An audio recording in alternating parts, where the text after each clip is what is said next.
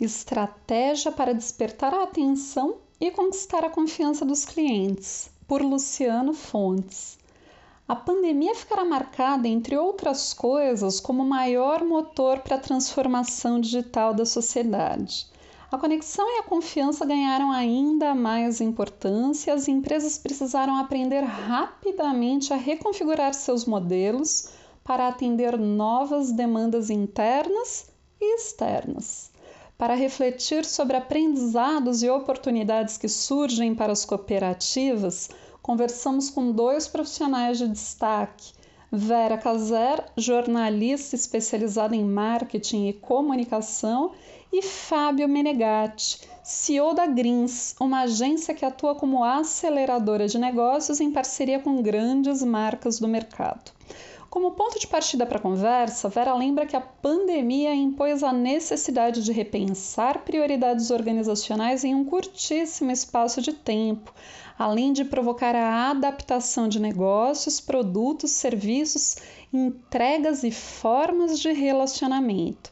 As cooperativas têm uma oportunidade de mostrar que o seu modelo de negócio é o que melhor se adapta quando se trata de estender a mão, olhar para o outro e buscar soluções boas para todos. Reflete.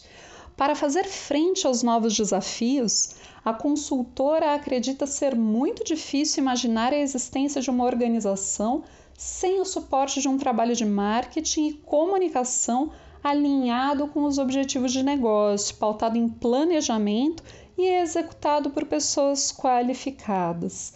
Para ela, essa premissa faz ainda mais sentido com a transformação digital e independe do segmento de atuação e do porte da empresa ou da instituição.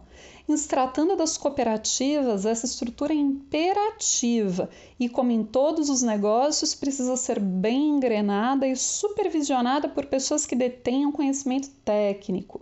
Isso porque o relacionamento alicerçado em fortes vínculos de confiança é a base do cooperativismo. E os processos de comunicação e de marketing eficazes tem o papel de criar e de manter essas alianças e parcerias das cooperativas com os associados, além de serem fundamentais para mostrar para a sociedade as vantagens do cooperativismo para todos, ressalta.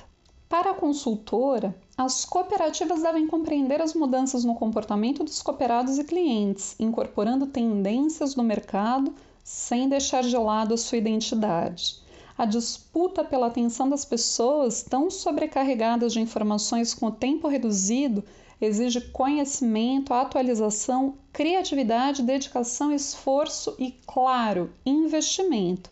Salienta Vera, que completa o raciocínio mencionando que nem sempre os melhores resultados são reflexo de grandes investimentos financeiros. Tem de haver entrega de bom conteúdo. O consumidor contemporâneo dá o tempo dele, tão valioso, e quer receber algo útil em troca. Alerta! Vera entende que um bom conteúdo deve combinar entretenimento, informação e prestação de serviço. Nesse aspecto, as cooperativas saem vantagem frente ao mercado porque têm histórias incríveis para serem contadas, pois realmente atuam na transformação da vida de pessoas ajudam empresas a decolarem e impactam o desenvolvimento das regiões onde atuam, afirma. Conteúdo relevante para quem? Ao refletir sobre conexão e relacionamento com clientes, Fábio Menegatti lembra que o marketing vem mudando muito na última década. A publicidade era mais invasiva, pois o consumidor não tinha a opção de escolher receber aquela comunicação. Antes tínhamos um modelo pautado em produto e hoje está pautado na experiência do cliente. Nesse contexto, as ações de conteúdo de marca ganharam muito espaço. Assim, trabalhamos a marca, mas também entregamos um conteúdo diferenciado para o consumidor. Explica. O executivo destaca que é o cliente quem deve estar no centro da estratégia de comunicação. Precisamos pensar Quais as vantagens que o consumidor terá ao receber o nosso conteúdo? Segundo ele, podem fazer parte das mensagens desde informações relevantes e aprofundadas sobre produtos, temas relacionados ao negócio ou até mesmo vantagens ou descontos quando se tratar de uma ação promocional. Menegatti avalia que as cooperativas estão em total sintonia com as novas exigências e demandas dos consumidores e cidadãos, mas precisam saber se posicionar em meio à concorrência. O executivo acredita que os empreendimentos do setor precisam utilizar estratégias criativas e bem estruturadas para mostrar o seu diferencial. Já é um modelo que tem uma certa maturidade no Brasil e tem tudo para crescer nos próximos anos. No entanto, são marcas que ainda podem ser muito mais exploradas e realmente estar ainda mais próximas dos consumidores. Analise. Interrupção versus permissão.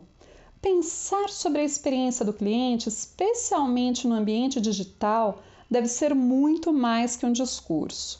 Uma das práticas que demonstram esse compromisso é o chamado marketing de permissão.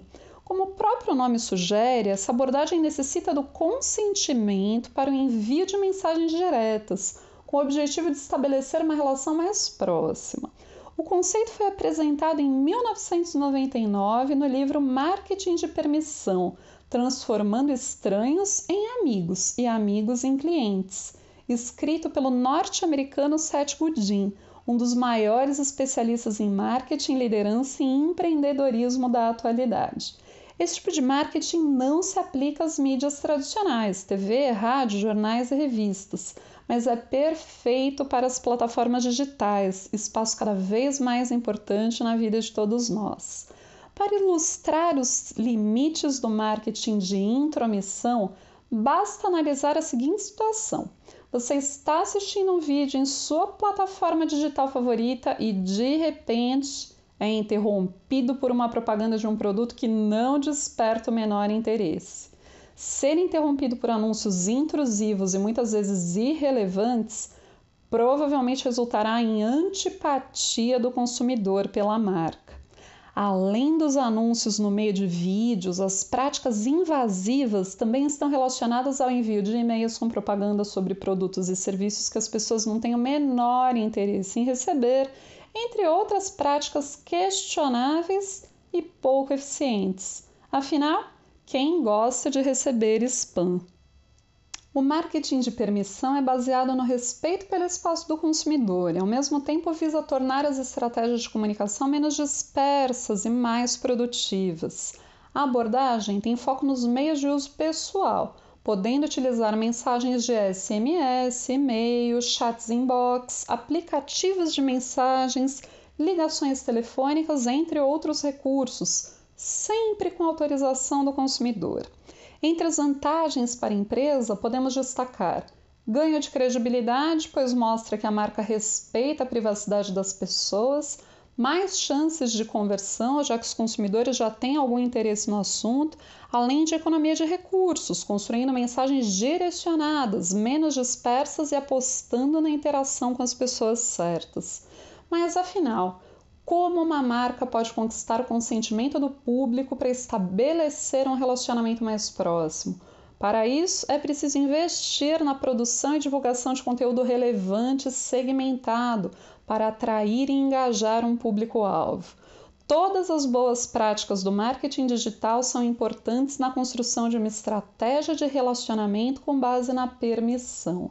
Na busca pela atração, é necessário também contar com ferramentas e técnicas como a otimização dos sites para motores de busca, SEO, da sigla em inglês, formulários para captação de dados e envio de informações qualificadas, disponibilização de materiais ricos que solucionem as dores e dúvidas das pessoas e, principalmente, respeito às escolhas das pessoas em todas as fases. Como resultado, as empresas conquistam a admiração de potenciais clientes e podem formar leads mais engajados com a marcas e qualificados com a compra. Faz sentido para as cooperativas com mais de 19 anos de experiência no mercado cooperativista, ministrando cursos e realizando consultorias pelo país, Vera Casera acredita que o marketing de permissão também é válido para as cooperativas, mas depende do estágio de maturidade em que a gestão da instituição se encontra. Nesse caminho, o marketing de conteúdo e o inbound marketing, que é o marketing de atração, se complementam. Para produzir conteúdo de boa qualidade, as equipes precisam conhecer muito bem o funcionamento das cooperativas, assim como os produtos e os serviços. Há peculiaridades que precisam ser trabalhadas, pondera a consultora. Para atrair a atenção e conquistar o consentimento dos clientes, visando estabelecer um relacionamento mais próximo, é necessário um alinhamento entre equipe de vendas, time de marketing e todos os outros setores da cooperativa. Para que a máquina funcione, todas as áreas precisam atuar integradas: produto, finanças, logística, tecnologia. Uma falha em um dos pontos pode determinar o fracasso de todo o processo, orienta Vera. No relacionamento com os associados, o interesse das pessoas deve estar no centro. Não adianta ficar enviando ao cooperado materiais que não interessam a ele. Em poucas palavras, são ações complexas que exigem muito conhecimento e experiência. Complementa. Respeito e confiança. A consultora observa que o marketing de permissão deve adquirir ainda mais relevância com a recente entrada em vigor da Lei Geral de Proteção de Dados, LGPD. Para ela, espera-se que as organizações dialoguem mais com o novo consumidor, sem interromper o que ele busca nas redes sociais e outras plataformas digitais. Nesse ambiente, não se deve fazer publicações com características que lembrem os anúncios tradicionais. Infelizmente, ainda vemos esse equívoco com muita frequência. Ninguém entra numa rede social para procurar propaganda, ensina. A influência em alta. Menegatti, da Grins, ressalta também que o diálogo das marcas com seus públicos de interesse por meio de influenciadores digitais pode ser um caminho muito efetivo no ambiente digital. Muitas vezes, para estabelecer uma conversa com determinados públicos, é importante fazer parcerias com pessoas que já possuem proximidade e gozam da confiança de um grande número de pessoas. A influência é uma das principais estratégias de comunicação quando falamos de marca conectada. Esse modelo está em ascensão e ganhou mais força na pandemia, comenta o CEO da Greens. Nesse formato de trabalho, a agência de comunicação procura entender o contexto da marca e dos clientes e, a partir daí, buscar possíveis influenciadores com presença digital forte e aderência à imagem da marca e aos objetivos esperados. Na Greens, por exemplo, a gente utiliza uma ferramenta analítica a partir do processamento de uma série de dados para ter segurança pelas recomendações daquele influenciador. Medimos a taxa de engajamento, o alcance, os seguidores, além de uma série de critérios empíricos. Conta.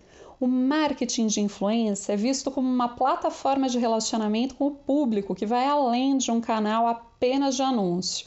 A gente evita estabelecer parcerias para uma postagem simples, que não vai agregar muito para o influenciador e para o cliente. O marketing de influência deve ser utilizado como uma ferramenta de conversa, algo não pontual. Deve fazer parte de uma estratégia de comunicação da marca. Finaliza Menegatti.